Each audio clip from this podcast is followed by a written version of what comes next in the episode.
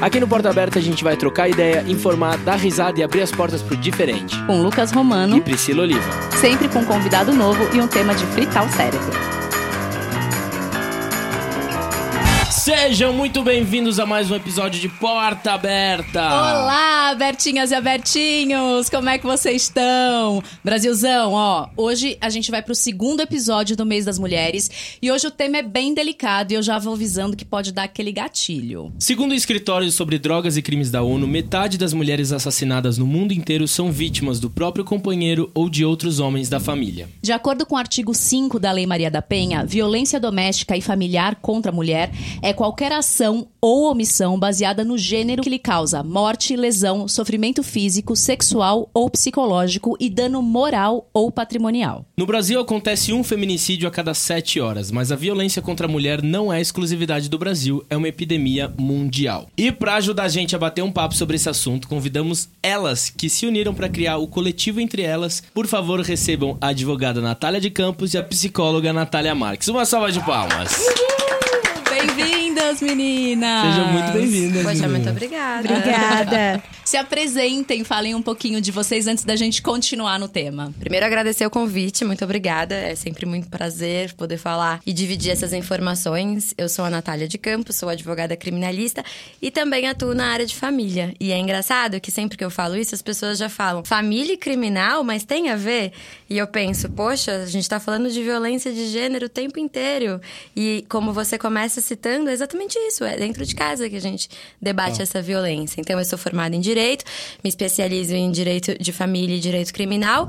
E tenho feito parte desse agora desse projeto, do Entre Elas, que a ideia é levar a informação para o máximo de mulheres e homens interessados nesse assunto. Vocês estavam justamente hoje fazendo esse trabalho, né? Estávamos. A gente agora... É a quarta vez hoje que a gente vai falar sobre isso. A gente falou com três turmas do colégio, é, para 13, 14, 15 anos. Um colégio da periferia de São Paulo, da Zona Norte. E agora a gente tá aqui para bater esse papo com vocês. Outra Nath. Outra Nath. Obrigada pelo convite, é um prazer. Eu sou a Natália, sou psicóloga. Sou psicóloga clínica, também sou psicóloga da área da saúde. Faço mestrado em psicologia da saúde e estudo principalmente os temas de violência sexual e outras violências também, né? A gente tá nesse projeto do Entre Elas, a gente tá fazendo rodas de conversa, né? Palestra, a gente tem um canal no YouTube também, depois a gente fala um pouquinho mais. E é isso, estamos aqui, a gente adora falar sobre esse tema. Eba! Eu vou começar com uma pergunta mito pra gente introduzir esse tema, que é: em briga de marido e mulher, ninguém mete a colher? Mete a colher, sim. Aliás, Mete tem que meter a super. colher. Tem que, né? Uma das coisas mais legais que a gente tem nesse projeto de levar a informação é para que as pessoas que estão em volta também detectem que tem alguma coisa errada acontecendo. Porque às vezes, um- uma das coisas que acontece quando uma pessoa tá numa situação de violência é que ou ela não detecta que ela tá nessa situação de violência ou ela não tem força o suficiente para pedir ajuda. Então, quando a gente dissipa essa informação para a sociedade, faz com que os vizinhos, a família, os amigos se atentem que tem alguma coisa errada. E com isso metam a colher. E é muito importante a gente pensar em como que a gente mete essa colher, porque não pode ser num tom de acusação, num tom de Exatamente. sai da sua casa agora, pega tudo e vem pra cá. Nem sempre essa é a solução para as outras pessoas envolvidas nessa violência Chega incitando, a- acaba a incitar mais outra a posição do agressor, violência, né? exato. Então, como que a gente pode meter essa colher? A gente pode meter essa colher no lugar da escuta, no lugar de abrir para que a pessoa te veja como um porto seguro para buscar essa ajuda. É muito legal essa sua pergunta, porque eu sempre é, oriento as mulheres ou as pessoas que estejam numa situação de violência que ao buscar ajuda, ao ir, por exemplo, numa delegacia, vá com alguém que não tem nada a ver com a história, porque tá menos fragilizado. Então, se acabou de sofrer uma agressão, ao invés de você ir parar na delegacia sozinha com as crianças, busca sua irmã, sua mãe, sua vizinha, alguém que esteja mais fortalecido que você para conseguir te amparar. Então, sim, mete a colher, deve Uma meter. coisa que é muito importante também, acho que nisso, que a gente sempre incentiva nas nossas rodas de conversa, né, em todo trabalho que a gente faz, é entender que a pessoa não gosta, né? Ninguém gosta de sofrer agressão. As pessoas têm razões, né, para estar no relacionamento abusivo, N motivos, para que as pessoas não julguem e acolham, né? Porque muitas vezes já tem aquela coisa, ah, eu vou contar, o outro vai julgar, aquela lá já julga, porque acha, ah, por que você não saiu? Saiu porque não quer, né? Então a gente faz, é, tenta fazer uma conscientização para entender que não é fácil sair, né? Dependendo dependendo da situação, é mais difícil ainda, né? Quem é casada, com filhos. De todas as situações já é difícil, porque tem toda a manipulação emocional. Mas para que se acredite, né, que é, ninguém tá naquela situação porque quer, tem vários fatores psicológicos, físicos, de todos os tipos envolvidos, para que a gente se acredite, né? E também a questão da sororidade, né? Para que uma mulher possa fortalecer a outra pra gente fazer essa rede de apoio. Não, você tá, vamos lá, vou fazer com você, né? Então a gente trabalha muito nesse sentido. E tem mulheres que, na verdade, não, não sabem ou não percebem que elas estão numa situação Exatamente. de violência doméstica ou sofrendo um relacionamento abusivo, né? É o mais comum, na verdade. Por isso que a gente entende que o mais importante nesse momento é que a gente consiga levar informação. Porque a gente detectar que tá num relacionamento abusivo, numa situação de violência, é o primeiro passo para você conseguir sair dele. Primeiro eu preciso me perceber nessa relação. E eu sempre brinco que o termômetro da gente saber se a gente tá num relacionamento abusivo ou não é a gente suscitar dúvida. Se de repente eu tô na dúvida, será que eu tô num relacionamento abusivo? Você deve estar. Porque se você tiver num relacionamento saudável, isso não vai ser uma questão para você. Verdade. Você vai ouvir todas as características e vai passar batido. Quando você levanta essa, essa dúvida e acende a luzinha vermelha na, na cabeça, é bom você conversar com alguém sobre, porque a probabilidade é grande de você estar no relacionamento. Tem a questão também de que é um assunto muito novo, né? A gente tava falando hoje na escola pensando, né? Que talvez na nossa adolescência a gente nem é tão mais velha assim, Então, né? eu ia, na verdade, desculpa te interromper, mas é, o assunto é novo ou o debate é novo? Debate, exatamente. Debate, Sempre né? existiu, né? Violência contra a mulher existe desde quando o mundo é mundo, né? Isso é, é antiguíssimo. Mas esse, o nome, né? Dar nome e tudo isso é algo muito novo. A gente não conversava sobre isso há 10 anos atrás. Eu acho que vem mais forte há uns 5 anos atrás, no máximo. Então, é, muitas pessoas também não sabem porque é algo muito que ninguém falava antes, né? Antes você ter um relacionamento abusivo era simplesmente um namorado ciumento. E ah, namorado ciumento é normal. Tudo E isso. é muito doido isso, né? O ciúme virou sinônimo de cuidado. Por exemplo, ah, mas ele pede a senha do meu WhatsApp, ele controla a minha vida, o meu e-mail, mas é porque ele quer cuidar de mim. Ele quer me proteger. Mas é justamente o contrário, né? Mas eh, surgiu isso agora, de que o ciúme agora virou sinônimo de proteção dentro de um relacionamento. Mas pelo contrário. Total. Você ama a pessoa, você quer que ela seja livre dentro dessa estrutura, né? A gente, desde muito pequena, a gente romantiza sofrimento, né, nas relações. Eu falo ah, que desde quando a gente for ver. é, verdade. se você for ver criancinha, aí fala assim: ai, vai estar me batendo. Ah, então vocês vão casar quando vocês ficarem mais velhos. A Da mocinha pessoa- da novela sofre a novela inteira. É, Sim, exatamente. exatamente. Você pode ver desde criancinha, aquelas crianças que estão sempre brigando, o pessoal, ah, vai casar, vai namorar. Isso é romantização de sofrimento, de agressão, né? E isso vai ficando na nossa cabeça a vida inteira. Assim como a romantização dos ciúmes, né? A gente tá trabalhando hoje pra desmistificar, olha, não precisa, amor não precisa ser, amor é livre, né? Tudo isso, mas a gente ama com muita posse, né? E o processo da desconstrução, seja ela qual for, é sempre um processo longo e doloroso. Então, falar pra uma mulher, por exemplo, que o ciúmes não é bacana, ou mesmo pra um homem, é, não é legal a ter sua senha do WhatsApp, você precisa. É, é um processo de desconstrução que a gente tá vivendo. Eu sempre brinco que a primeira vez que eu li Dom Casmurro, por exemplo, eu achava a Capitu uma escrota. Agora, lendo muito mais velha, eu falo: olha, eu nem sei se ela traiu ou não, mas deveria. Porque que cara Team chato. É.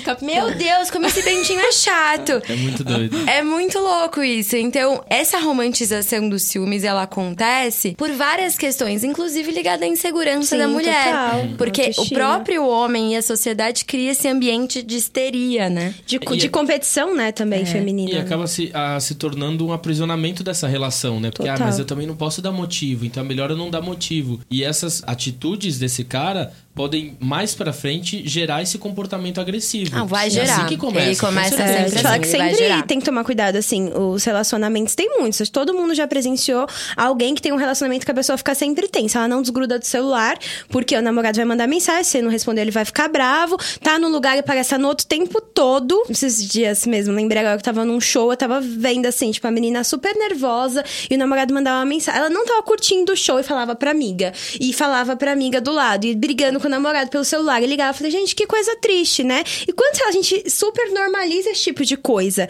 na qual você tá no lugar e você tá com medo do seu namorado e você não tá conseguindo pensar em mais Tem que nada. provar É que você tá nesse Você tá tenso o tempo todo, exatamente. Você tem tá que tirar foto com as suas amigas pra mostrar É. se você tá mesmo com as amigas, aonde você tá. Olha E faz que, chamada de vídeo, então, né? que, que opressor isso, né? Que Sim. ruim viver assim. Tudo isso é abuso, né? Então, já que vocês falaram nisso, eu vou puxar aqui uma pergunta. Existe um caminho para violência doméstica? Existe alguma coisa que seja assim um pontapé inicial, por exemplo, uma violência psicológica? Se o agressor e o, e, e o agredido não buscam ajuda, normalmente evolui. Não tem muito como você sair disso se você não tratar, como qualquer outra característica que você tenha. Então, se o agressor não detecta, porque isso é muito legal, porque vale para os dois lados essa dica. Uhum. Essa luzinha que acende, você fala, estou num relacionamento abusivo, sou abusado, pode acender para o abusador também, do tipo, olha, eu sou essa pessoa que estou reproduzindo essa agressão. Então, se acender isso, o que, que ele tem que fazer? Procurar uma ajuda para que essa cadeia de violência se encerre. Uhum. Qual é o pontapé inicial para essa violência? Começa com atos muito sutis. Uhum. Então, começa com um xingamento, com um desequilíbrio. O primeiro soco nunca é na cara. O primeiro soco pode ser na mesa, na parede, pode ser em outros objetos. Uma jogada de comida Uma na jogada. A violência é gradativa. Ela, o primeiro xingamento nunca é o, o mais ofensivo. Começa te deslegitimando. A sua autoestima vai ficando tão baixa, tão baixa, tão baixa, que quando se torna o soco na cara, você já tá na dúvida se, se tá certo ou não. Você já tá tão esvaziada, né? Quando, quando vem agressão física, às vezes você já tá tão esvaziada que aquela agressão, as, todas as agressões já doeram tanto que aquela você considera até que dói menos do que a psicológica. Tem muitas pessoas que falam isso.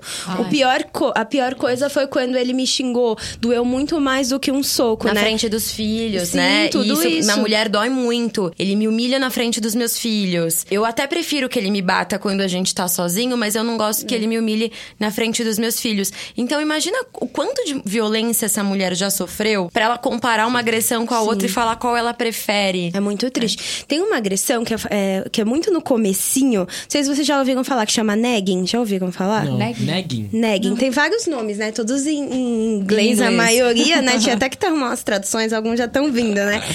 Mas o negging é como se fosse uma agressão que você pode ver no comecinho, que pode acontecer depois também. Quando um, é um elogio disfarçado de crítica.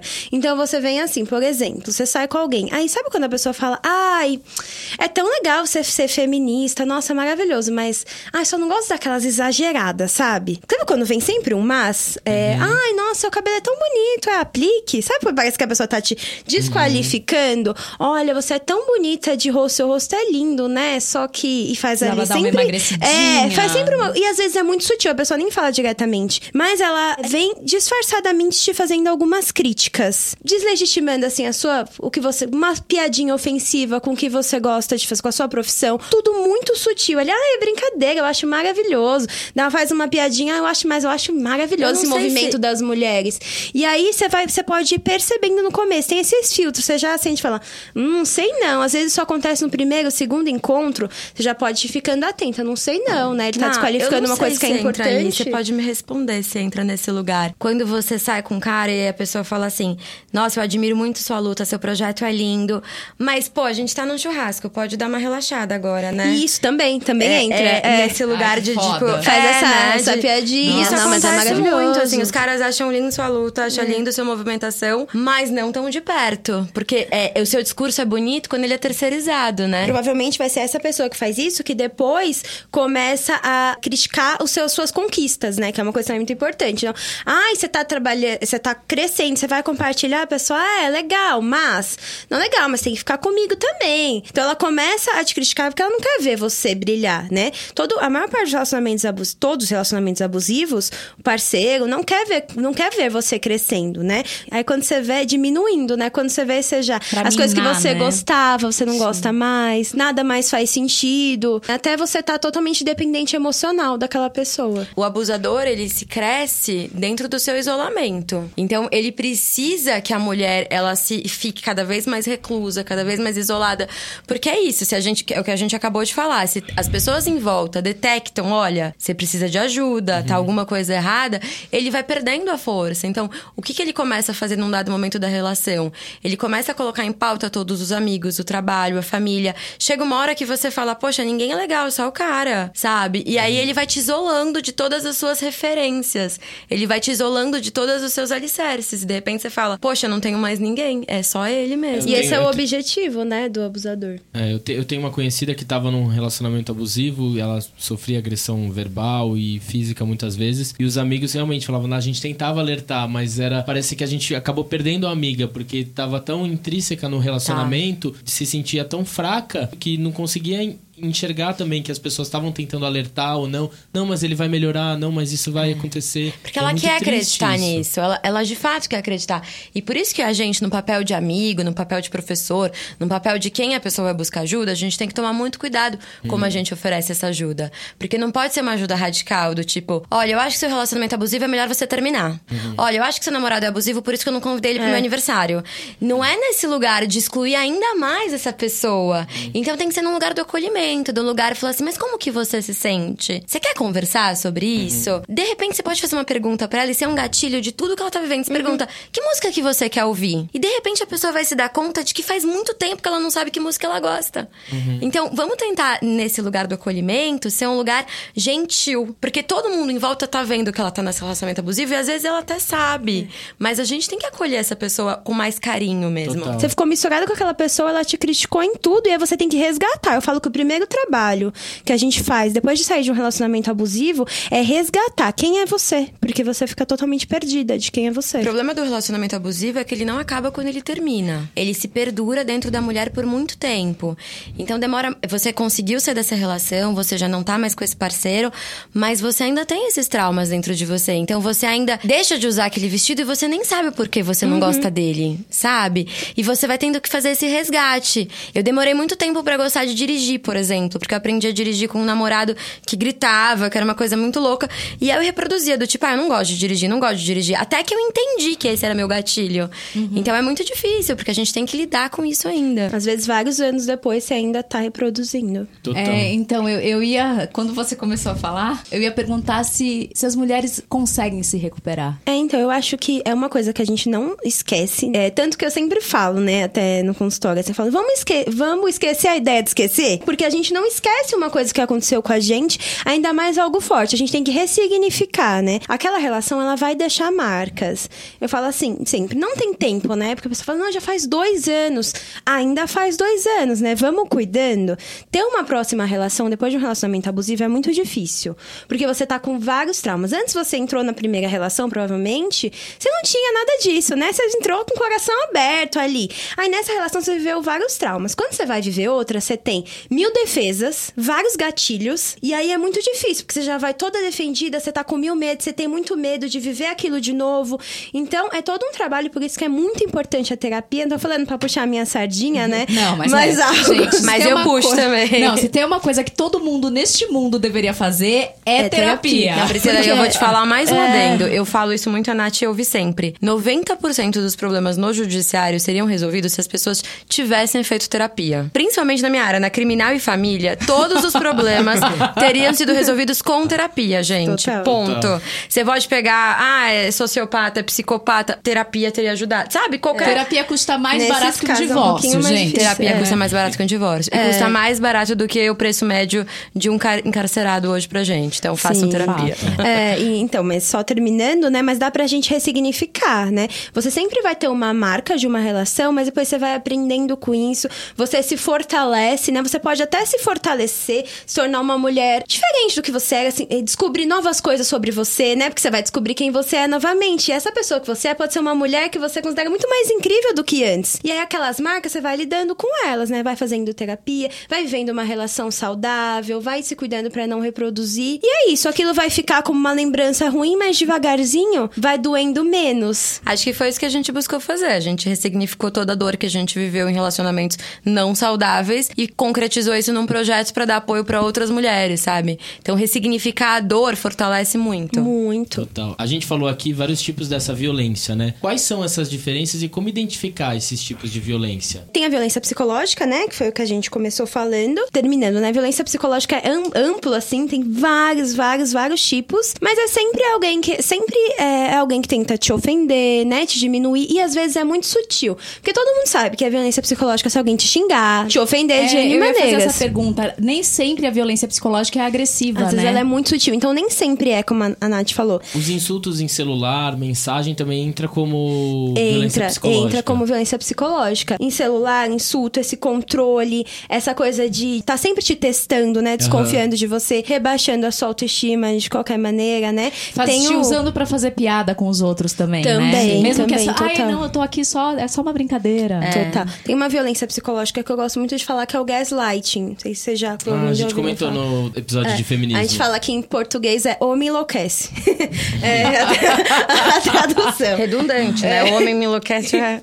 E aí, é, essa violência é uma violência na qual se tenta confundir a mulher, né? Então, acho que um exemplo muito prático é que, por exemplo, você vê uma... Alguém te mandou uma foto, algo que é não dá pra seu namorado te traindo. Não dá pra você, né? Você sabe que é ele. Aí você vai falar e tal, ele vai te fazer uma história tão grande, ou você leu alguma coisa, ele vai falar que vai te culpar, né? Sempre te culpar de tudo. Que você que não confia, que não é assim, que é a última vez que o amor é o maior do mundo, que ele não é assim, que você é ciumenta demais, etc, etc. No final, você tá se sentindo culpada. Você não sabe nem o que você viu mais. Você começa a desconfiar da sua própria sanidade. Fala, será que eu vi? Ah, eu acho que não foi assim. Você tem certeza. E a manipulação que acontece no meio, quando no final você tá pedindo desculpa por algo que foi o outro que errou. Isso acontece muito. A psicológica é uma das mais imperceptíveis, né? Total. É, é, é uma das mais imperceptíveis. Mas uma coisa que eu queria deixar de adendo, que vocês leram um artigo da Lei Maria da Penha, os tipos de violência na Lei Maria da Penha, eles são exemplificativos, não taxativos. O que isso significa? Que existem esses exemplos na lei, uhum. mas pode ser incluso outros tipos de violência. Por exemplo, agora a gente tem o caso do,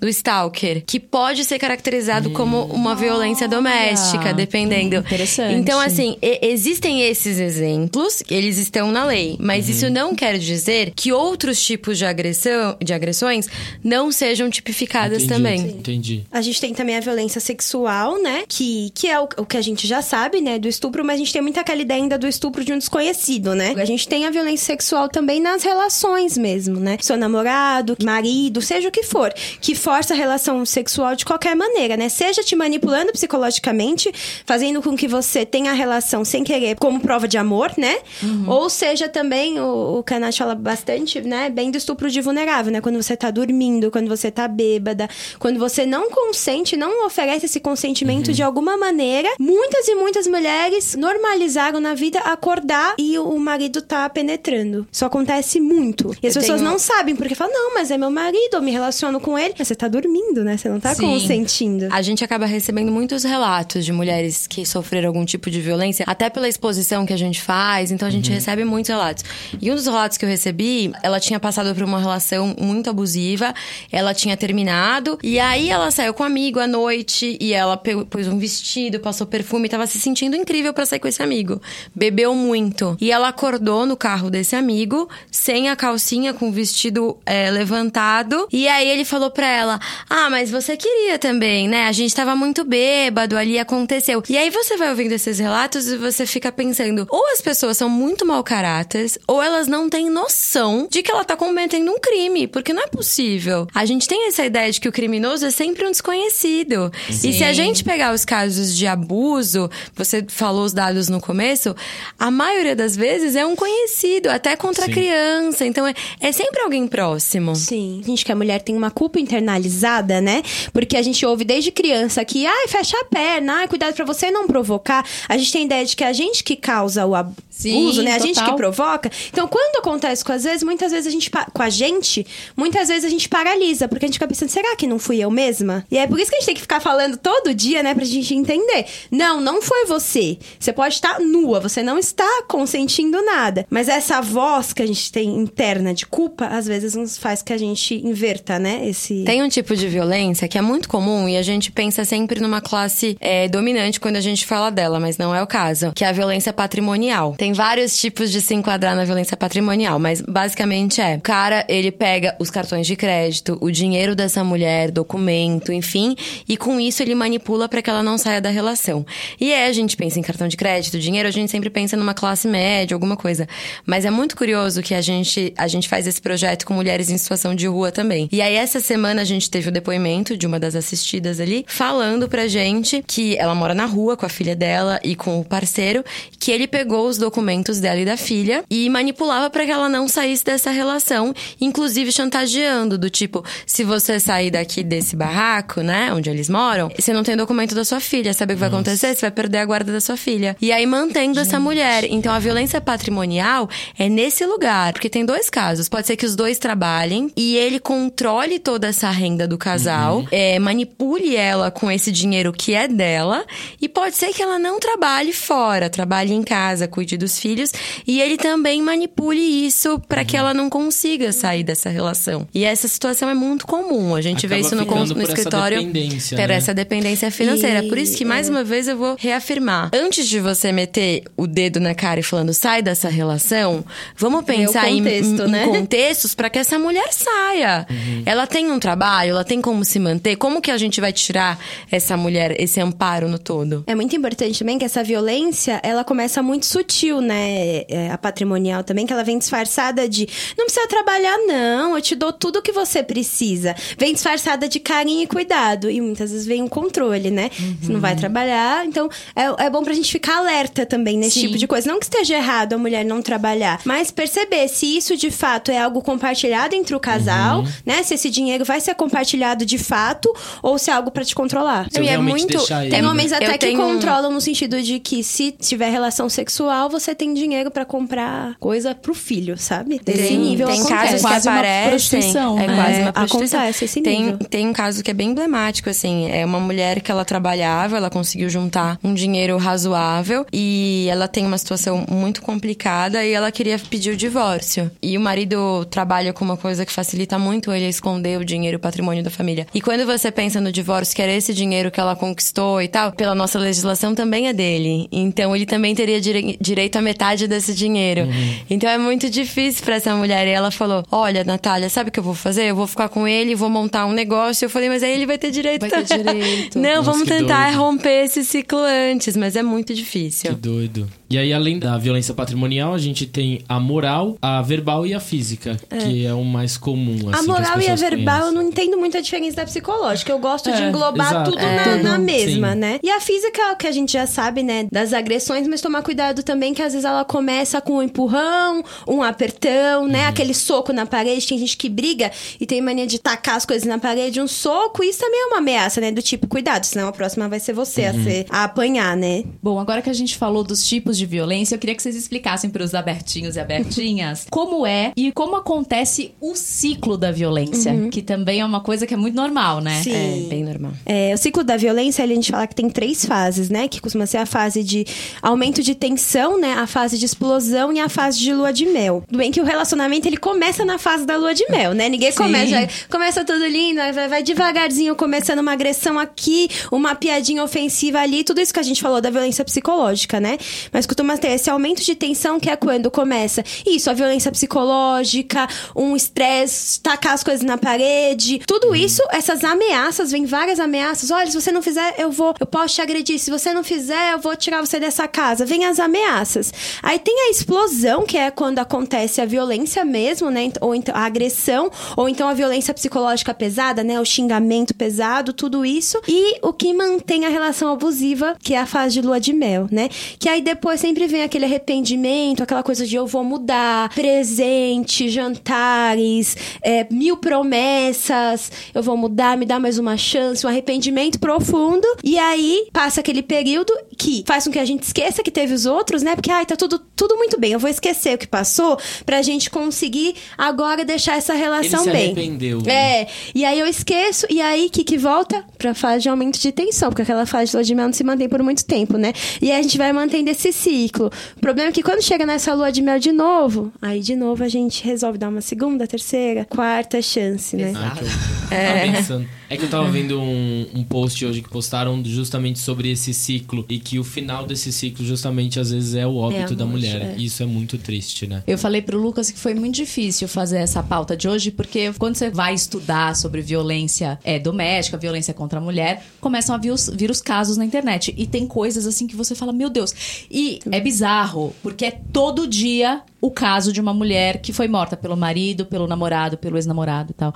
Eu até falei para ele ter um caso, eu não vou lembrar o nome nem a cidade de onde a menina era, que o cara não só a matou, como ele levou a cabeça pra mãe dela. Nossa, Gente, é tipo. Ele apareceu na casa da mãe dela com a cabeça da menina. Gente, horror, idade gente. média, né? É, Assim, pois é. Total. E aí eu queria entender um negócio, porque foi estudando e lendo sobre esses casos que eu queria, acho que você como, como advogada, Nath advogada, acho que vai poder falar um pouquinho mais sobre isso, que é o seguinte, em vários casos desses que eu li, em vários casos que a gente sabe sobre o feminicídio, é, a mulher já tinha denunciado, muitas delas já tinham feito boletim de ocorrência, já tinham o pedido da medida preventiva, e mesmo assim ela foi morta ou ela sofreu uma tentativa de homicídio. Eu queria entender por que que isso acontece. Existe alguma coisa aí, né, que mesmo que a mulher seguindo todos os passos dá errado. O que que acontece? Eu não consigo entender. Se a mulher já tem uma medida preventiva, como é que o cara, como é que ele chega às vias de fato? Eu queria entender também, mas eu vou te explicar. Vamos tentar É, aqui. não, eu adoraria que a gente tivesse uma, uma resposta muito exata. Falar, Priscila, isso acontece porque na página 2 do protocolo 5 não foi seguido, mas é mentira. Isso acontece por vários motivos. Primeiro, a gente tem que entender que a gente tem um sistema inteiro patriarcal e machista. Muito Sim. machista. Então, ainda que a mulher rompa todas essas questões que a gente já falou da vergonha, busque ajuda, denunciei, fui na delegacia da mulher, tá tudo certo, tem a medida protetiva. É muito importante que isso seja tudo feito, mas ainda assim não dá pra gente confiar que uma medida protetiva é o suficiente pra que deixe essa mulher segura. É como se a gente pensasse que se a gente fez um BO por roubo, a gente não fosse mais ser roubado. Ou Entendi. que se a gente fez um BO por ameaça do chefe, a gente não vai ser mais assediado. Na verdade, essa denúncia, ela funciona muito melhor na questão da política pública, funciona muito melhor no lado da estatística, porque se vocês pegarem, acho que essa semana saiu uma pesquisa que aumentou muito o índice de, de feminicídio, é porque, na verdade, será que aumentou ou era subnotificado? Então, Sim. por que, que é importante as mulheres denunciarem? Porque, às vezes, essa denúncia não vai garantir que você sobreviva, infelizmente. Mas, às vezes, é o que vai garantir que a sua vizinha sobreviva. Porque você tem esses dados e esse índice para cobrar política pública, que é o que a gente espera. Então, o que que deu errado? Ela fez tudo certo, o que que deu errado? Deu errado porque o judiciário tá so completamente sobrecarregado. A Polícia Civil hoje no estado de São Paulo não tem verba o suficiente para dar conta dessa demanda, a verdade é essa. A Polícia Militar tá sendo, que deveria acabar na minha opinião, me desculpem, tá sendo muito mal utilizada, sempre prendendo os supostos traficantes com 100 gramas de, de maconha e não consegue chegar nesse outro lugar, porque a Polícia Militar precisa mostrar esse serviço para a sociedade. E aí atua nessas esferas que não vai fazer diferença nenhuma. E como já cantava. Chorão, os bandidos de verdade estão em Brasília tudo solto, Exatamente. né? É muito importante, Priscila. É uma pergunta que é recorrente, essa do se vale a pena denunciar, o porquê que eu vou denunciar. Porque eu vou me expor, eu vou na delegacia, eu vou me expor. E o porquê que é importante denunciar, então? Porque a gente trabalha com dados. Tanto o Ministério Público, a Defensoria Pública, os próprios políticos para criarem uma lei, para fazerem valer uma lei, a gente precisa de dados. Então, cada vez que uma mulher rompe todas essas agressões e passa por mais uma agressão que vai ser a do Estado, ela consegue virar uma estatística, literalmente. E a gente consegue mensurar. Um dia desses, a gente estava nesse núcleo que a gente vai para falar com as mulheres em situação de rua e uma assistente social deu um relato muito bonito. Ela falou: Olha, a minha vizinha, ela denunciou o marido na Lei Maria da Penha, né? Que a gente fala assim no popular, e começou a passar a ronda metropolitana lá na rua. E aí eu falei pro meu marido: você fica esperto, que eu te denuncio também. Então, olha como é importante Sim. isso, essa notificação pra gente saber onde que o problema tá. E a gente só tem a Lei Maria da Penha porque ela ficou 19 anos, né, lutando. Então é importante, até em, em títulos de pesquisa também, né? Que a gente sabe que é Sim. super subnotificado, mas a gente tem pra falar: ó, não, mulher não sofre agressão assim. Não, a cada dois minutos uma mulher é vítima de violência física E ou a verbal. gente tá com medo do Total. coronavírus. É. Não, Total. inclusive você falou essa questão da Lei Maria da Penha. Esse ano são 14 anos, vai fazer 14 anos da Lei Maria da Penha. Eu tava lendo e vendo umas entrevistas da Maria da Penha e eu tenho uma coisa que eu acredito muito que as pessoas vêm na Terra pra ter uma missão. Sim. Maria da Penha é uma biofarmacêutica cearense, mãe de três filhas e avó. Ela foi agredida várias vezes pelo marido e enquanto ela dormia, ela levou um tiro disparado por ele e ela ficou paraplégica. E aí Isso ela em teve- 83, Isso né? em 83 e ela lutou muito pela causa. Hoje tem a Lei Maria da Penha e hoje ela trabalha pela causa, né? Gente, essa mulher Iluminada. veio pra, pra ajudar outras mulheres. E aí Total. você. A gente tava falando né, da questão da lei, que ela não é perfeita, como nenhuma lei, ainda mais se tratando desse assunto. Mas a Lei Maria da Penha ela é considerada pela ONU uma das três mais avançadas do mundo. Eu ia te falar isso, Priscila. A gente tem sempre esse sentimento de virar-lata, de falar não é tão bom, não é tão bom. Mas olha que curioso, né? Em Portugal, por exemplo, que a gente sempre gosta de essa coisa de colônia, de falar de Portugal. se Porque uma é mulher. Europa. É, exato, essa síndrome de, de colônia mesmo. Se uma mulher toma um tiro na calçada de casa, não é enquadrado como violência doméstica. Olha que maluquice, Não é? né? Porque tem que ser dentro de. Bem piada de Sim. português, assim, tem que ser dentro de casa.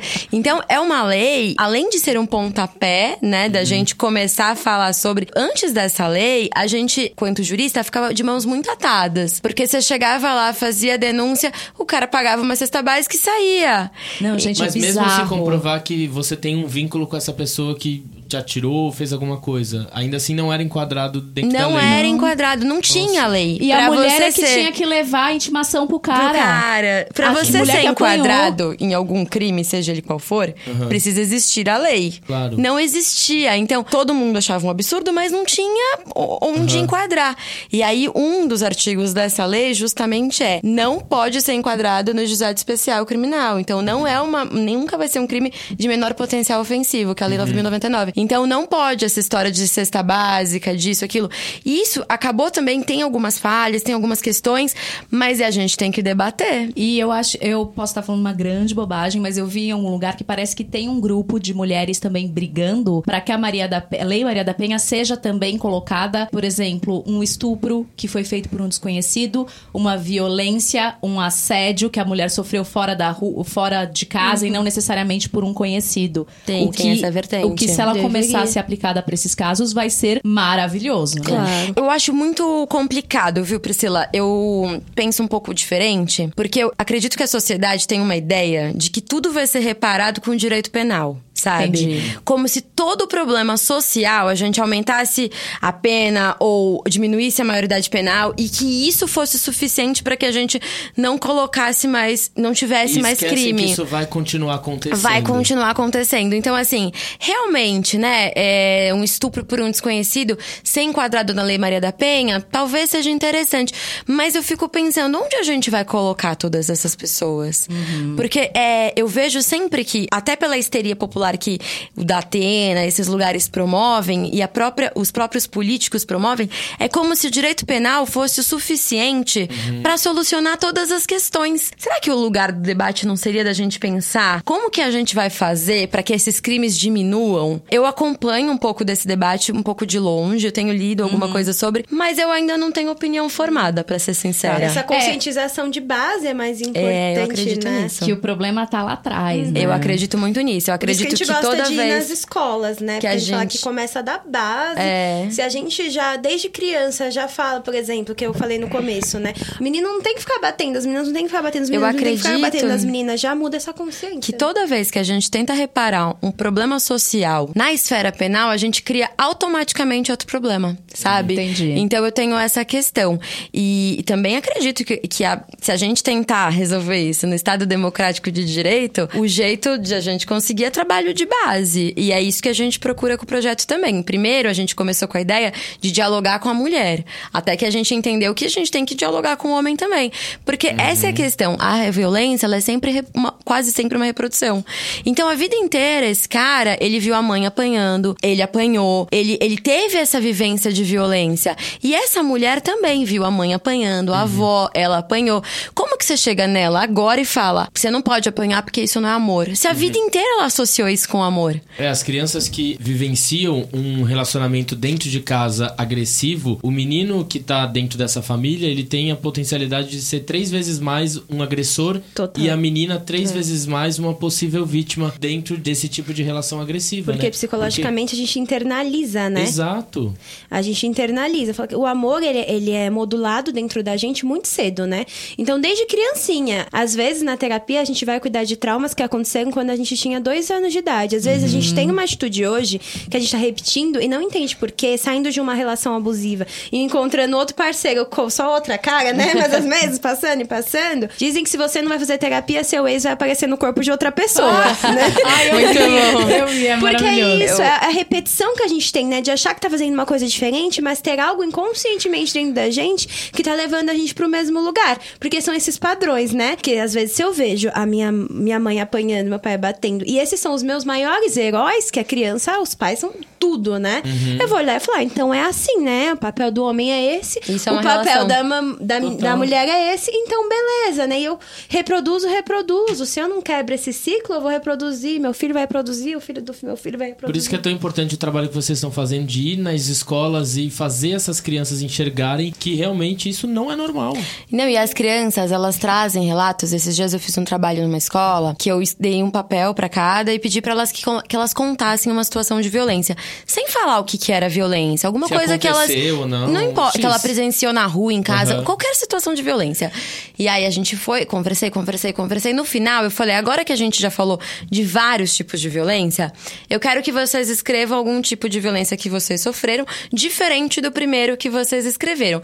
E aí eles me entregaram esses papéis anônimos e tal. Quando eu cheguei em casa, eram umas 30, 40 crianças.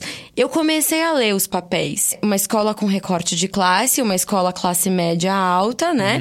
E aí eu fiquei indignada. Eu falei, gente, o que, que esses adolescentes estão vivendo? Como que a gente espera que eles não reproduzam essa violência? Eram relatos muito pesados. Eu até entrei em contato com a coordenação e falei: olha, eu acho que é legal vocês tomarem uma providência em relação. Claro. Tiveram relatos muito pesados.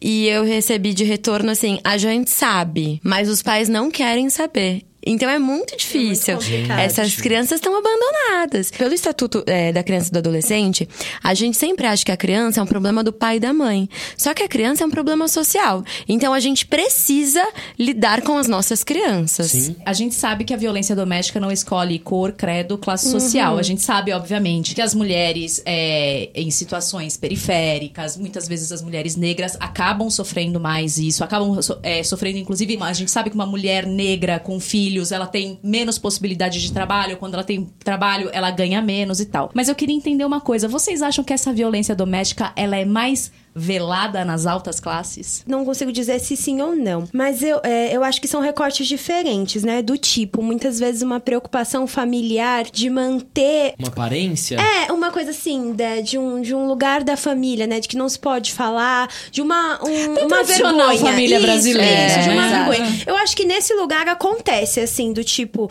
não, esse divórcio vai causar um, Um rebuliço um, na um família, reboliço não, e isso sim. vai nos prejudicar. Eu acho que nesse sentido, sim. Mas Pela- elas são violências tão que vêm de É. lugares. É, acontecem em todos os nossos lugares, mas são bem diferentes, né? Eu vou falar, eu não sei estatisticamente, eu não sei qual é esse dado, mas pela minha experiência é, nos dois lugares, né? Eu já estagiei numa ONG que atendia o, o excedente da Defensoria Pública, então a gente pegava situações de baixíssima renda, assim, zero. Também, no- agora, vivência no escritório, que tem esse recorte maior de classe e tal. E Não acho que seja mais velado. Eu acredito que as mulheres estão, sim, se posicionando. Não acho que seja mais velado. Eu acho que, na verdade, elas não precisam se expor tanto, Ah, sabe? entendi. Porque você Pode tem um ser. recorte Tem de suporte. classe, de repente você decide se separar e você não precisa falar o porquê. Você simplesmente vai chegar no seu advogado e vai falar: Eu quero divórcio. E aí ela pode abrir, normalmente as mulheres abrem pra, pra advogada, né, o que tá acontecendo, mas não precisa expor o motivo, não precisa expor porque ele me bate ou porque ele me agride, entende? E nas classes mais baixas, eu percebo que essa exposição é quase como se ela precisasse da ajuda da mãe, da vizinha, pra legitimar. Então, assim, eu vou me separar. E o que acontece muito nas classes mais baixas, né? Que é a minha pauta de estudo também de cárcere, é que muitas vezes o agressor já tá preso por outra coisa, entende? Então, não- Entendi. o divórcio não é nenhuma questão mais. O cara já sumiu, já abandonou, já foi. Então, não acho que seja mais velado. Eu acho que seja desnecessário pra algumas É, mulheres. acho, elas acabam tendo um privilégio, privilégio, de não, é. não Total. precisar falar, Não né? precisar falar Eu sobre tava isso. vendo você a- fala na terapia, você fala com a sua Sim. advogada, você não precisa expor pro seu vizinho do prédio o que aconteceu. Sim, tem mais esse suporte, né? Eu tava vendo, é, tem uma peça da Maria da Penha, né? Que já, da história dela, uma peça muito boa, cha- chama Uma Lei Chamada Mulher. Acho que tá em cartaz até o final de abril, alguma coisa assim. E aí tava mostrando da Maria da Penha, no caso assim, que sempre ela, ela tinha uma, ela tem uma classe social, não sei se alta, né? Mas um suporte familiar muito legal, uma condição financeira legal, ela tinha no caso, né? Quando sofreu as violências. E ela falava muito do, ai, mas minha família é tão legal comigo, eu não quero preocupá-los, eu não quero expor essa situação, eu não quero é, dizer que eles me educaram tão bem pra eu ser uma mulher tão livre e eu vou dizer que eu tô presa nesse relacionamento. Então acho que às vezes tem esse lugar também do tipo, nossa, eu tenho vergonha de, de ter todo esse suporte e ainda estar nessa relação, né? E isso é muito curioso, porque eu tive um relacionamento muito longo, eu namorei dos 15 aos 22 anos, que é uma idade de muita vulnerabilidade. Eu tava saindo do colégio, entrando na faculdade. Com um namorado que era seis anos mais velho que eu, então tinha todas essas questões. As nossas famílias eram amigas, era uma pessoa que todos os meus amigos amavam. A gente cresceu junto, então a gente tinha muito amigo em comum, muito essa troca. E aí, depois de muito tempo que a gente terminou, que eu comecei a detectar que ele tinha atitudes muito abusivas, e isso é muito legal eu falar, porque é uma pessoa que eu tenho um enorme carinho. Não acho que ele é um cara assim, nossa, que cara escroto, machista. Eu acho que ele reproduziu e talvez. É, agora a gente tá falando disso. Então, da mesma forma que eu não sabia que eu tava sofrendo uma violência, eu prefiro acreditar que ele também não sabia que ele tava reproduzindo essa violência. que ele tava reproduzindo. Eu prefiro acreditar nisso. Então, é, os amigos, as pessoas que estavam próximas, quando eu contava as coisas que eu tava passando e tal, as pessoas falavam assim: Nossa, eu não acredito que você tava passando tudo isso. E aí eu falava assim: Lembra aquele Réveillon que a gente passou em tal lugar? Que eu fui pra casa e eu, eu falei que eu tava cansada? Era mentira. Eu tava assim, assim, assado. E as pessoas falavam: Como é que eu não notei isso, sabe? A É gente se comum. culpa, é muito Sim, comum. muito. Então, vamos ficar atentos, sabe? É, eu acho que o lugar dessa discussão é muito bom por isso, pra gente perceber os detalhes. O que que não tá sendo dito? De novo, replica essa, esse mito aí que é em briga de marido e mulher, namorado, namorada, ninguém mete a colher. Meter a colher, às vezes, é simplesmente você sentar e conversar, meu, eu tô sentindo que não. que tá, tem alguma coisa estranha. O que Vamos que tá falar rolando, sobre né? isso. Total, É. é sentir Tem essa um filme que eu gosto muito que é A Vantagem de Ser Invisível, não sei se vocês assistiram. Ai, não vi. Eu Ah, é linda. Tem uma citação, eu não sei se é literal assim, mas ele fala: a gente aceita o amor que, a- que acredita merecer. Então, é mais ou menos isso. Se a vida inteira a gente é muito amado, muito querido, muito. A gente tem essa autoestima nesse lugar, de repente vai acender o alerta do tipo: esse amor não é pra mim, ponto. o relacionamento abusivo, tipo, como que a gente previne isso de acontecer, né? Como que trata depois? É totalmente alinhado com o trabalho da autoestima. Muitas vezes a gente fica nas relações abusivas também porque a gente já vem de um lugar de desvalor que a sociedade coloca pra gente, né? Do tipo, E que às vezes tá dentro da nossa casa, né? Sim. Sim. De você não vai encontrar ninguém gorda desse jeito, você não vai encontrar ninguém. Vem toda de uma pressão estética, de uma gordofobia que a gente sofre às vezes a vida inteira. Tudo isso às vezes é tanto tempo, tão questionado o tempo todo que você cresce com a sua autoestima tão ali fragilizada que você começa a acreditar, não, ninguém vai querer ficar com uma pessoa assim. Ô, né? Nai, que eu sabe sou que isso é uma aquilo. coisa que eu sempre falo também, que é, é legal a gente pontuar? Que relacionamento abusivo não é catapora. A gente não pega só uma vez, sabe? Pode ter vários relacionamentos Tem que ficar abusivos. atento o resto da Você tem vida, que né? ficar sempre em alerta, sabe? Bom, eu queria saber, na verdade, eu tenho. Eu estava pesquisando enquanto eu fazia a pauta e surgiu uma alteração numa lei e que eu não sei, eu não sei opinar, não sou capaz de opinar. Eu queria saber o que, que vocês acham, que pensam, enfim. É, a alteração da lei 13.931, que ela torna, na verdade, obrigatória a denúncia à polícia em até 24 horas pelos hospitais ao atender uma mulher com vítima de, vítima de violência doméstica. Mesmo que haja apenas indícios da violência e sem que aquela mulher expresse o que, que aconteceu e se ela quer é, denunciar. Vocês acham que isso pode atrapalhar uma mulher? Porque, na verdade, o SUS acaba sendo uma grande porta de entrada Sim. Para essas mulheres, né? Porque aí elas vão para as assistentes sociais e tal e começam esse caminho. Vocês acham que com isso, com essa lei, as mulheres podem deixar de ir aos hospitais para ser atendidas por medo de denunciarem por elas? Sim, tenho certeza, na verdade. Essa lei é uma alteração nova, é uma alteração de dezembro. Se eu não, tenho, não, se eu não me engano, vai começar a valer agora. Essa alteração não foi boa para as mulheres no geral, porque eu entendo que o SUS seja essa porta. O SUS tem um projeto lindo, um projeto importantíssimo. Mas o que, que vai acontecer na prática? Que é o que a gente vê. As mulheres têm muito medo de denunciar Uhum. os parceiros. Seja o medo real do tipo, vai rolar uma represália, seja o medo do eu não tenho certeza se é isso que eu quero mesmo, sabe? E o que, que vai acabar acontecendo pela minha vivência nessa prática de direito de família e de violência? Elas vão acabar morrendo dentro de casa sem pedir ajuda. Eu vejo isso muito claramente, assim. Eu não concordo com essa alteração. Acredito que poderia vir essa alteração de lei de outro lugar. Você entrou com essa demanda no hospital, automaticamente você e seu parceiro vão ter que passar por um programa de conciliação, de Sim, enfim, outro lugar, sabe? Porque o lugar da denúncia é mais uma vez a gente jogar um problema social no direito penal. Então vamos Que conversar. volta aquilo que eu falei da Maria da Penha, Exatamente. né? Eu acredito que é muito legal essa ideia da gente incluir o SUS nisso, mas vamos, por exemplo, colocar essa mulher e o parceiro num programa de conversar sobre violência? Não é muito melhor do que a gente mais uma vez fazer uma denúncia desse cara? Me veio uma curiosidade agora. Você acha que, se tivesse um programa assim, por exemplo, vo- vocês duas, né? Vocês acham que um cara que é violento, ele pode deixar de ser? Você acha que a cura A cura, a cura, com Depende, certeza. Eu, já acho É, que não, depende. depende- depende porque porque depende ele é se a violento, gente né? estiver. E depende se a gente estiver falando de um psicopata, Sim, né? No é. caso. Que aí é um- Depende do, do perfil, né? Uhum. Existem muitos homens que são é, abusadores, que eles também não sabem, que é isso que a gente falou um pouco antes, né? Que eles não sabem que eles estão sendo abusadores, que eles estão reproduzindo um, um padrão é, que ele viu da fama, enfim, todo esse padrão Acho que assim, ó, machista. a cura se ele for só machista. É. Agora, se ele tiver algum distúrbio psicológico, Psicológico, aí que é tem outro muitos, lugar. muitos parceiros é, abusivos que são perversos, personalidades perversas e personalidades psicopatas, né? E aí é muito difícil a gente falar dessa cura, né? Tudo isso, dessa mudança, porque muitas vezes tem uma ausência de culpa ali que dificulta a pessoa de ressignificar toda essa relação. É, o moço que você deu o exemplo que decapitou a menina. Isso É já é é, não, é uma é atitude um de negócio- psicopatia, né?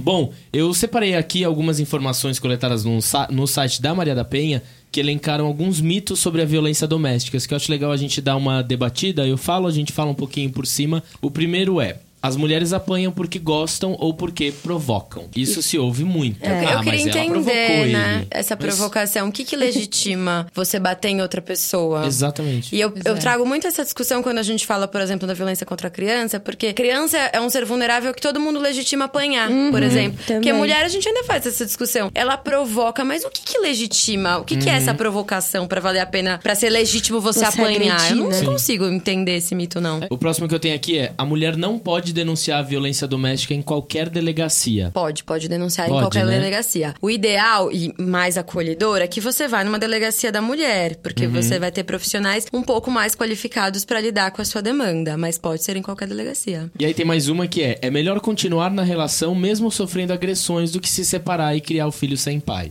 Ai, não, pelo Não, amor de Deus. E a mãe, eu gosto dessa porque é a famosa mãe solteira, que eu nunca entendi. Mãe não é estado civil, Mãe não é né? estado civil, é mãe Então. solo. Não, gente, você É, joga E aí é o que a gente tava falando antes, né? Que você tem que trabalhar a autoestima e trabalhar tudo isso desde o começo pra você entender que muitas vezes a gente fica na relação abusiva também por acreditar que a mulher não pode ser solteira, que uma mulher solteira é uma mulher abandonada, que ninguém quis, triste, solitária. Isso tudo que o machismo coloca na gente, né? Então, se a gente tem que trabalhar desde base também de que eu posso ser sozinha, tá tudo bem, eu posso encontrar outro parceiro que eu quiser, eu posso ficar sozinha que eu quiser, fazer várias coisas legais. Trabalhar isso de que mulher divorciada, nossa, isso é tão, isso é tão antigo que é bizarro a gente falar hoje que ainda existe esse preconceito com mulher divorciada. Ó, um- e existe, um né? adendo, tá? O cara pode ser um péssimo marido e não necessariamente ser um mau pai. Não sei se vocês assistiram a série Big Little Lies. É Que é maravilhosa exatamente essa série isso. Ele é um exatamente pai isso. com as crianças. Exatamente. Só que o relacionamento com a personagem da Nicole Kidman é extremamente abusivo. Existe Essa muita é violência doméstica ali. E ela se sente realmente presa naquele relacionamento. Porque ela não sabe se aquilo é um ato de carinho com Sim. ele. De ela sentir tesão naquilo, mas não. Mas ela realmente já tá intrínseca dentro desse relacionamento. Mas ele é um bom pai pros filhos. O que ela faz? Exatamente. E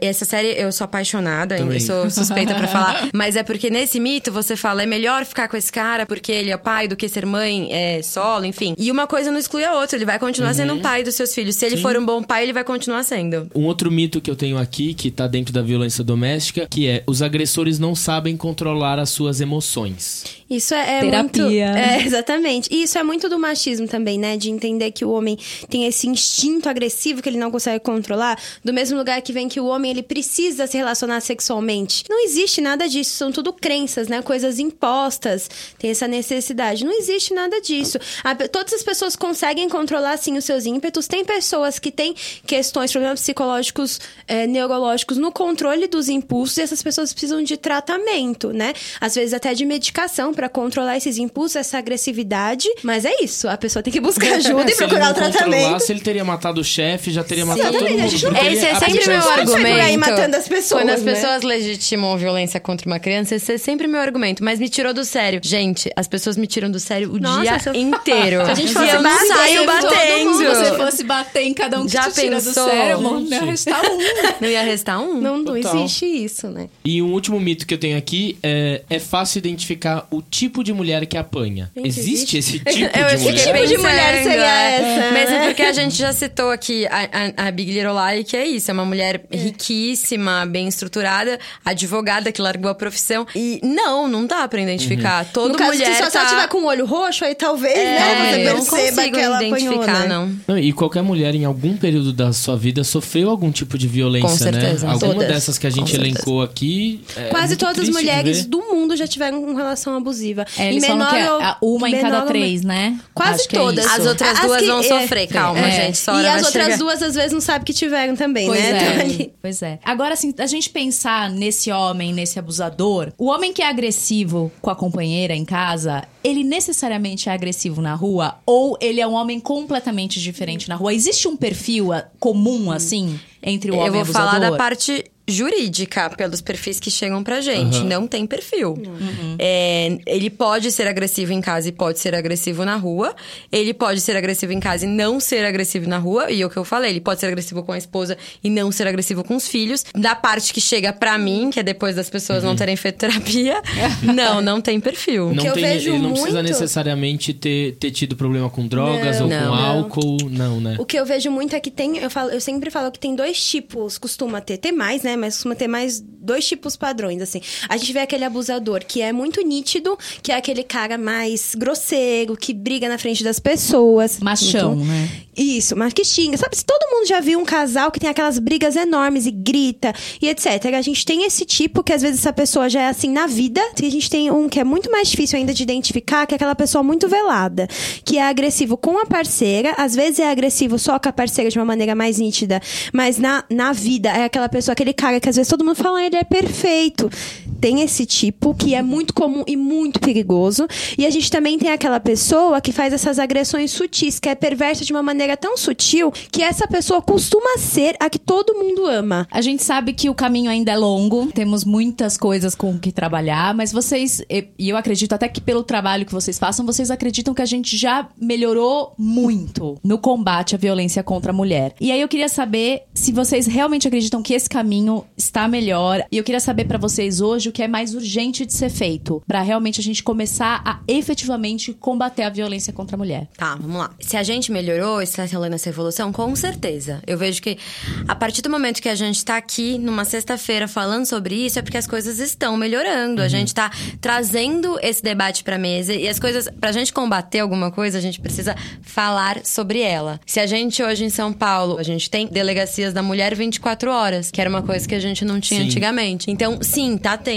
esse avanço. Acredito um exemplo até agora, por exemplo, na vigésima edição do Big Brother, né? A gente tá falando agora, apontando o dedo pros agressores e não pras mulheres. Então, olha como a sociedade. abusiva, sim, olha isso. como a sociedade tá amadurecendo no debate também. Isso é como muito tá bom. sendo é, bom um programa que tem um acesso muito grande levar essas relações abusivas pra discussão. Então eu acredito que sim, a gente tá melhorando, tem, tá rolando essa melhora. E o que é mais urgente de ser feito? Jeito, como eu tenho defendido o programa inteiro a vida toda, é parar de jogar na conta do direito penal um problema que é social. Então, como que a gente vai resolver? Conscientização, trabalho de base. A gente entender que a política não são os políticos, que viver é um ato político. Para mim, a conscientização do trabalho de base é o mais emergencial. Não adianta só reclamar, né? Não, pelo contrário. Total. Eu concordo muito com a Nath, tudo que ela falou. Eu acho que a gente tá melhorando, né? Eu acho que, poxa, quando a gente era adolescente, ninguém foi na escola falar de relacionamento abusivo, Nossa, fazendo gente. ideia do que era Nossa, isso. Não, Eu ninguém teria me fala- poupado sete Não. anos de relacionamento Eu abusivo. falei, eu falei isso no programa passado, né? Ninguém falava de feminismo, ninguém falava de gordofobia, pressão social, é violência doméstica. Ninguém falava. E sabe o né? que é louco, Priscila? Porque as pessoas falam, ai, hoje em dia tudo é bullying. Na minha época não era. E tá aí tá todo mundo foi, né? traumatizado pagando a conta da Pois terapia.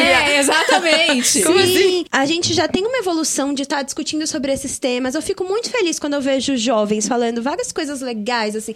Quando eu vejo adolescentes, meninas muito jovens já falando e meni- meninos com consciência diferente. É. Meninas com consciência diferente, né? Então temos muito movimentos em vários lugares, resistência. Isso que a Nath falou do Big Brother é muito legal, né? A gente tá num momento político super complicado e mesmo assim tá todo mundo falando, vamos tirar os machistas de lá. Gente, Isso- faz 20 programas que a gente fala do Big Brother. Não tem um programa aqui. Que tem. não Não tem seja o como, Big né? Brother. Não tem como tá não ser- trazendo tantas pautas Tantas sociais. Que é entendeu? legal. E é uma coisa que todo mundo tá vendo, né? Então, uma informação acessível ali. A gente tem visto em colégios as meninas fazendo grupos feministas, Sim. coletivos legal. feministas. Tem um dos colégios que eu vou que você entra no banheiro e o espelho tá com várias frases do toma cuidado pra sua, sua versão não tá distorcida. Ai, então, legal. olha isso no colégio, que coisa mais linda, né? cuidando. Se eu tivesse tido isso no colégio, talvez eu É, tivesse exatamente. poupado alguns dinheiros Não de tem terapia. transtorno Pois alimentar, é. né? Tudo isso. Somos É, duas. Então, eu, eu vejo isso. Eu vejo que o mais, que o mais importante pra mim no momento, concordo total. A gente, é, a gente fala todo dia, né? Que é o conhecimento, que é a informação. A gente informar desde a base. Eu acho que é muito importante, assim. Desde a infância, você ir educando o que, que é amor, o que, que não é amor, o que, que é agressão, o que, que não é agressão. Queria falar também aqui uma coisa que eu sempre gosto de falar, que o pessoal fala, não tenho dinheiro pra pagar terapia. Às vezes a gente pode abrir mão de algumas coisas, né, Pra investir na nossa saúde mental, que a gente também não tem uma educação de investimento em saúde mental, mas às vezes a gente não tem dinheiro mesmo pra pagar terapia, né? E tem muitos lugares, principalmente as universidades, que oferecem atendimento psicológico gratuito. Toda universidade que tem o curso de psicologia tem uma clínica escola. Então a gente pode procurar institutos que têm curso de psicanálise. legal. É, acho que é uma informação importante, né, pra gente ir alastrando. Tem vários institutos que têm cursos de psicologia, cursos de psicanálise, e eles oferecem atendimento a preço social. Para as pessoas procurarem, né? E pode ser acessível pra todo mundo. A gente tá construindo agora a sociedade que a gente quer ter daqui pra frente. Então é muito importante, a gente não vai mudar de um dia pro outro. A gente tá num processo de mudança. Sim, completamente. Bom, é o seguinte, a gente tem um quadro aqui no nosso podcast onde a gente abre a porta pra alguém ou alguma situação e depois a gente fecha essa porta. Nath, então pra quem você abre a sua porta? Eu abro minha porta assim, escancaro minha porta, deixo ela sem jeito de fechar de novo pro Drauzio Varela, Ai. que é um cara que eu, assim, ó.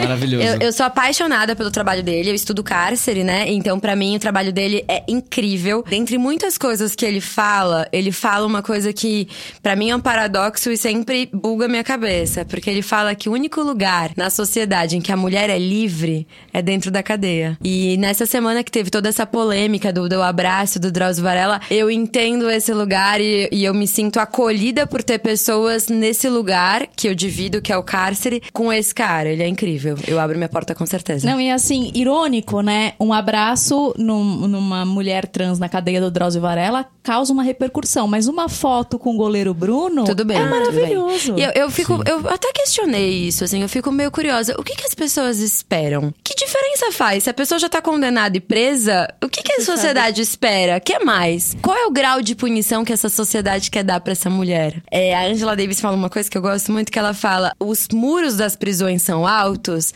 não para que eles não fujam, mas para que a sociedade não enxergue o que acontece lá dentro.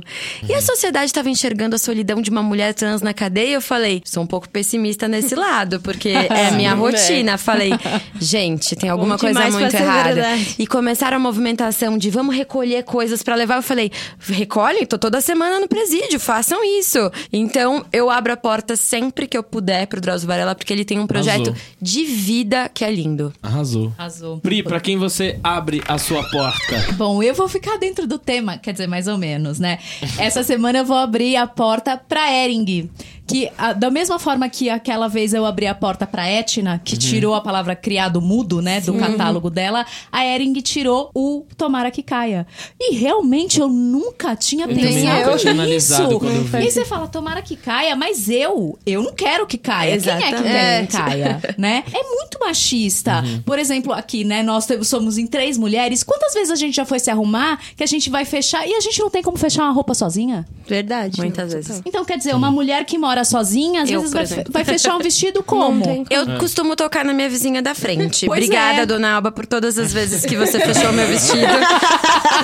O meu maior problema nem- nunca foi fechar um vestido. Meu maior problema foi abrir pra conseguir tirar depois. Porque normalmente eu chego de madrugada e eu não posso tocar na casa da vizinha. Exatamente. De madrugada. O que acontece é que eu acabo dormindo é com o uma vestido coisa mesmo. Porque aí, é, porque parte do princípio que o quê? Que uma mulher nunca está sozinha. É, Sempre tem alguém ali. São pequenas Nossa, verdade. coisas, né, que vão mostrando. É, Quem E Exato. sabe que isso é muito curioso o que você falou? Eu não sei se alguém aqui surfa. Tem essa questão do zíper no John, que é uma roupa de, de, de surfar, né? Então eles colocam um extensor de zíper pra que você consiga fechar o seu próprio zíper. Então um homem surfista, Ele ele, consegue, ele te dá, ele te dá amparo pra que você consiga fazer isso. Maluco mesmo. E a probabilidade de ter gente na praia é muito maior do que no Do seu que apartamento. Pois curioso, é. curioso. E Faz como sentido. ficou chamada a, a Blusa sem alça. Super simples, né? Que é o que ela é, uma blusa. Uma blusa sem alça.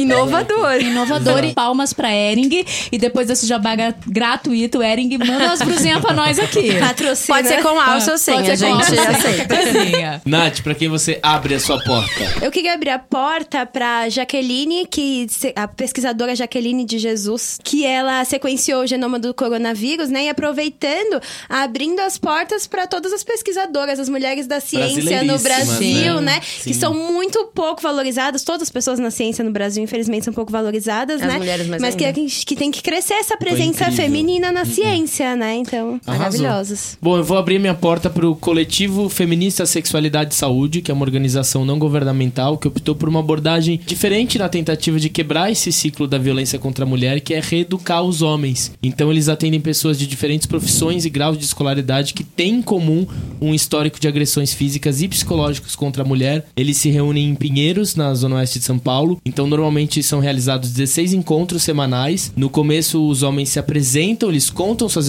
histórias. Claro que muitos chegam contra a vontade ou vão lá já com um discurso de ódio. É, os motivos relatados para violência são quase sempre os mesmos: sentimento de posse, ciúmes, educação dos filhos e machismo. E o resultado tem sido super positivo. A cada 100 agressores que passam pelo coletivo, apenas dois reincidem ao comportamento. Bacana. Olha que bacana, foi o que eu te falei que seria uma Exato. solução. Então, Total. é, vale muito a gente pensar, porque é, esses caras que acabam sendo presos por essas agressões, eles vão voltar à vida. Normalmente dura três anos uma prisão, às vezes dependendo da, do crime cometido. Então eles vão voltar e aí? Vão obter novas vítimas. O que fazer com essas pessoas? E eu né? gosto desse Com discurso pra gente caras. pensar em todos os crimes. Porque Total. qualquer crime que a gente coloca uma Sim. pessoa Total. encarcerada, ela vai sair em algum momento. Total. E como Total. que a gente vai acolher essas pessoas quando elas saem? E é super importante. Eu abri a porta também um outro episódio da Rita Von Hunt de masculinidade tóxica, abri pro é, Ressignificando Masculinidades, que também é um grupo que discute isso. É super importante a gente ter essas rodas de debate com esses homens. Tem o papo de homem também, o né? papo de homem, pra discutir sobre o machismo, sobre esses tipos diferentes que estão acontecendo. Isso é super importante a gente dar essa desestruturalizada desse comportamento patriarcal que a gente vive na nossa sociedade. Com certeza. Bom, agora que a gente abriu a porta, a gente fecha a porta também. Priscila, pra quem você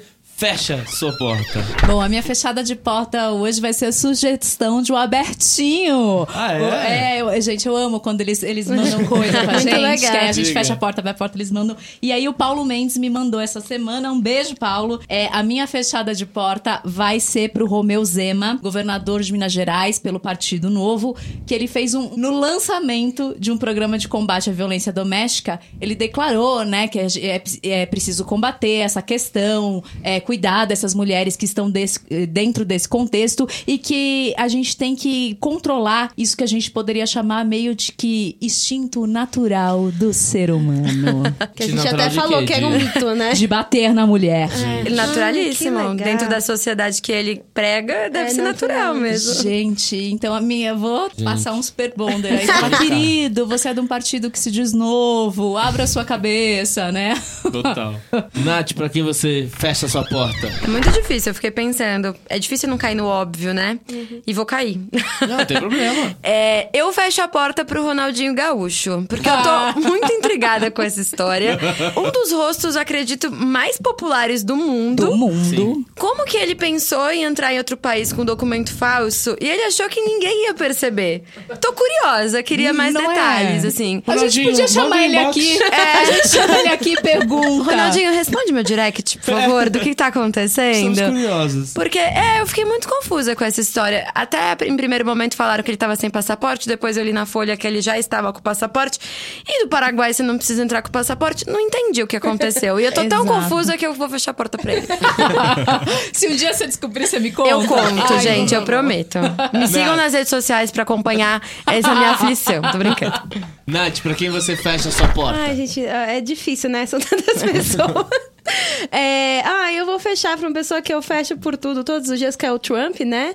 Por N razões. Eu falei do coronavírus ontem, eu vou falar de novo, acho que tá na minha cabeça, né? É, porque Inclusive, ele nem... eu acho que ele está com coronavírus e não quer fazer o exame porque ele, Ele sabe não que tá. testou, colo- é um presidente colocando as pessoas em risco, não dando esse exemplo, Uhum. né, do, do cuidado e por todo o machismo, que tu- tudo, né, enfim. A é gente Trump, podia, né? podia fechar a porta dele e colocar um muro em volta. É. Já. É. Não é precisamos falar Mas nada a gente pode sobre colocar uma outra pessoa lá dentro com ele.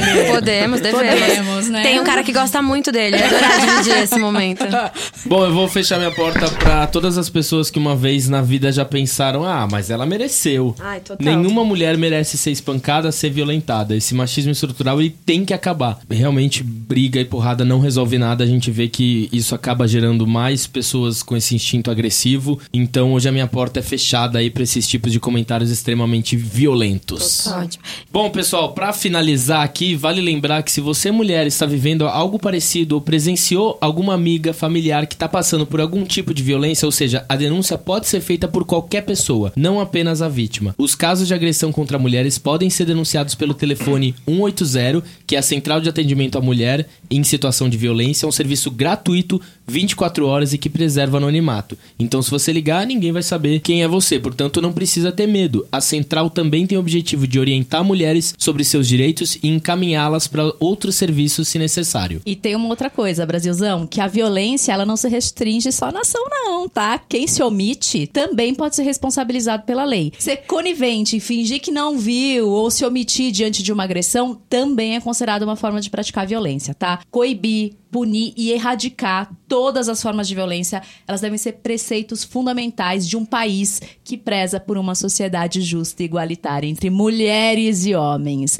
É preciso quebrar o ciclo da violência, oferecendo instrumentos e serviços para que as mulheres tenham formas de empoderamento econômico e tenham a opção de sair dele. Meninas, gostaríamos de agradecer muito a presença de vocês. Ai, Foi um muito bate-papo muito gostoso. É super importante o trabalho que vocês estão fazendo. Parabéns de verdade. Obrigada. esse convite. Gente, muito obrigada pelo convite. Foi uma honra a gente estar nessa função aí a semana toda, o mês todo, gravando, fazendo, filmando. Obrigada, Letícia, pela É, indicação. Obrigada, Letícia pela indicação. Foi muito importante. É muito importante pra gente ocupar o máximo de espaço possível, levando a informação, levando o debate, fazendo com que suscite essa discussão. É, ouça, gostou do que ouviu, acha que tem uma amiga. Isso é uma forma de ajuda. Manda pra ela o podcast, fala, dá uma ouvida, vê o que, que você acha. Porque às vezes a gente terceiriza essa informação, fica um pouco mais fácil também. Total. E, Bom, vou deixar meu contato, então. É, a gente ia É, perguntar eu onde ia as pessoas Isso. podem É. encontrar vocês. Tá, as pessoas podem me encontrar nos bares da esquina. Tô brincando. tô brincando. na esquininha do é, ali onde tem uma cerveja gelada gostosa, tô brincando. Vocês podem é, encontrar a gente no YouTube com o coletivo Entre Elas. E, é, tem bastante vídeo já. A gente tá sempre trazendo temas também pra desconstruir, levando informação. No Instagram, no Facebook, Coletivo Entre Elas. O meu Instagram pessoal é Natália com TH de Campos com dois S. E eu também falo bastante sobre cárcere no meu, no meu Instagram pessoal. Enfim, vamos trocar. Gostou do que a gente muito ouviu? curiosa com o que você falou. Você estuda muito a questão do cárcere? Estudo cárcere feminino. Nossa, eu fiquei Estudo curiosíssima. muito. E é muito legal, porque quando a gente fala da Suzy, da questão da solidão, eu penso, se você for um dia no horário de visita do cárcere feminino, você vai descobrir o que é solidão. A diferença é que é o cárcere masculino. Nath, para as pessoas acompanharem o seu trabalho. Além das nossas né, páginas do coletivo Entre Elas, eu tenho um Instagram profissional que é PC Natália Marques, sem TH, Natália Marques com S no final. É o que nos Bom, gente, diferencia. vocês estão precisando de uma advogada, de uma psicóloga. A gente já deu a dica aqui. Olha aqui. É, Tá aqui. Segue a gente, se inscreve no canal, da, E, e, é- ajuda a dar uma o fortalecida. precisar é, é muito legal falar disso, porque é, ninguém pode alegar que não conhece uma lei. Só que a gente nunca aprende sobre lei, né? Então a gente tem que se informar por outros canais mesmo. Então, o precisar de, um, de uma advogada não necessariamente é um contrato, às vezes é só um esclarecimento. Então Total. acompanha, a gente escreve para todas as Fridas também. Tem texto meu lá, tem texto da Nath. E curtam, compartilham, engajem esse projeto, porque tem muita gente envolvida. Vocês estão vendo eu e a Nath ouvindo aqui, mas tem bastante gente por trás que faz com que aconteça. Tem o pessoal da Dimitrios Produções que tá com a gente fazendo os vídeos. É, tem a Paty, enfim, tem muita gente que tá dando esse Aline. respaldo. A Aline, que, que tá, dá essa consultoria pra gente. Então tem muita gente que faz com que seja possível a gente encabeçar isso. E pra você que está nos ouvindo, todo sábado a gente tá aqui de novo pra bater um papo. Segue a gente no Instagram, arroba Porta Aberta Podcasts. Estamos abertos. Sugestões, críticas, dicas, pessoas que vocês querem que a gente abra, feche a porta, manda pra gente. É isso aí. Um beijo, galera. Beijo, Brasil. Beijo. Tchau. tchau. tchau.